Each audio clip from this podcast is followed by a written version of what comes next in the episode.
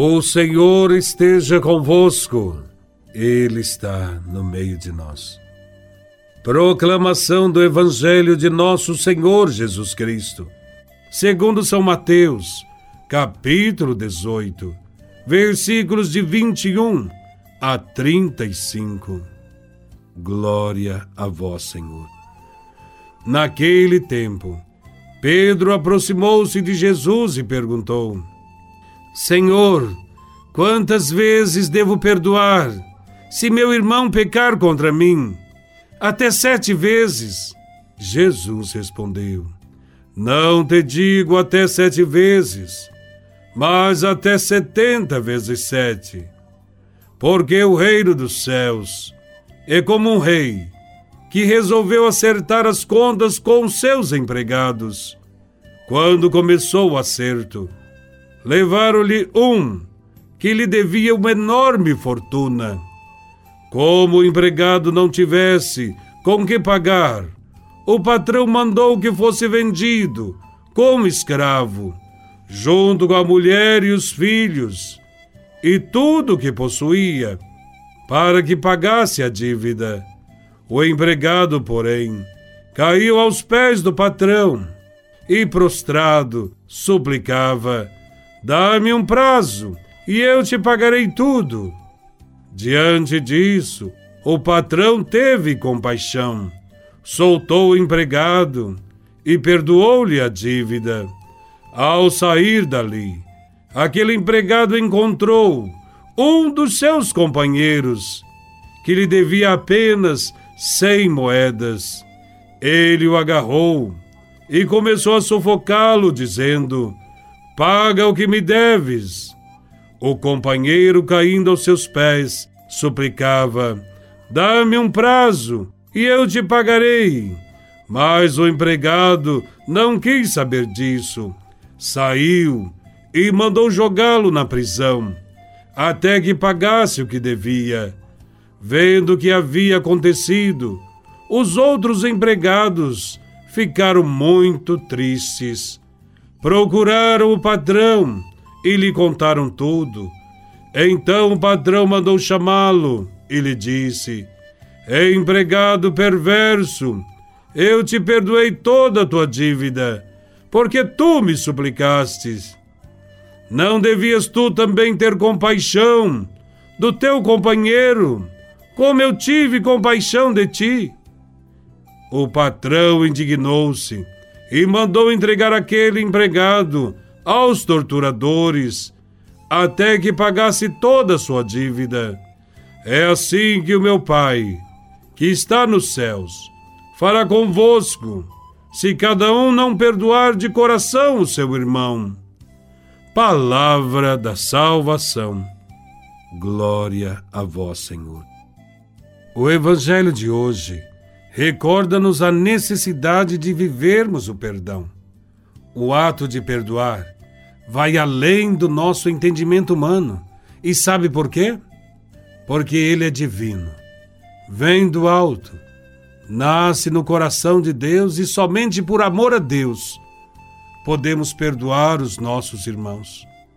Precisamos da graça divina para perdoar setenta vezes sete, isto é, sempre. Mas isto não é fácil. Quantos de nós fazemos questão de dizer que somos cristãos, que somos seguidores de Jesus, quando na prática agimos de forma contrária ao que Deus ensinou? Quantas vezes rezamos a oração do Pai Nosso, na qual pedimos perdão a Deus pelas nossas faltas, mas não cumprimos o que prometemos a Ele nesta oração. Não perdoamos a quem nos ofendeu. Jesus conta a parábola do servo devedor e nos ensina a agir da mesma forma que o Pai do céu faz conosco. Assim, como nós pedimos um prazo a Deus para nos redimir dos nossos pecados, nós também precisamos dar àqueles que pegam contra nós a chance de que possam também penitenciar-se. Precisamos tomar consciência de que o reino dos céus é feito de perdão, porque Jesus nos ensina que o reino dos céus é daqueles que sabem perdoar e têm paciência com os erros dos irmãos. O reino de Deus acontece pelo perdão de Deus aos homens, mas também depende do perdão que o homem dá ao seu próximo. Não podemos almejar receber o perdão de Deus se também não perdoamos aos nossos irmãos. Jesus ensina que esse perdão deve ser dado sempre. Na mesma medida que Deus perdoa as nossas dívidas, as quais são maiores do que as montanhas de dinheiro, nós também precisamos oferecer perdão às pequenas ou grandes faltas que os nossos irmãos cometem contra nós. Perdoar até sete vezes? Só sete dias de uma semana? Não. Perdoar a vida toda, todos os dias, sempre, tantos quantos forem os dias da nossa vida, e enquanto caminhamos aqui, neste mundo, necessitados também do perdão de Deus para as nossas inúmeras culpas. Aquele que perdoa, naturalmente será também perdoado. Não somos modelos de perfeição. Não somos infalíveis. Temos qualidades e defeitos. Por isso, todos nós merecemos uma nova chance. Uma chance que deve partir de nós mesmos, no pedir e no dar o perdão. A falta de perdão fecha o nosso coração à graça de Deus, nos afasta do banquete da vida, da Eucaristia, enquanto que a alegria do perdão é infinita, tanto para quem dá o perdão, quanto para quem o recebe. No perdão encontramos todas as características do amor: misericórdia, paciência, compreensão, justiça, bondade, humildade.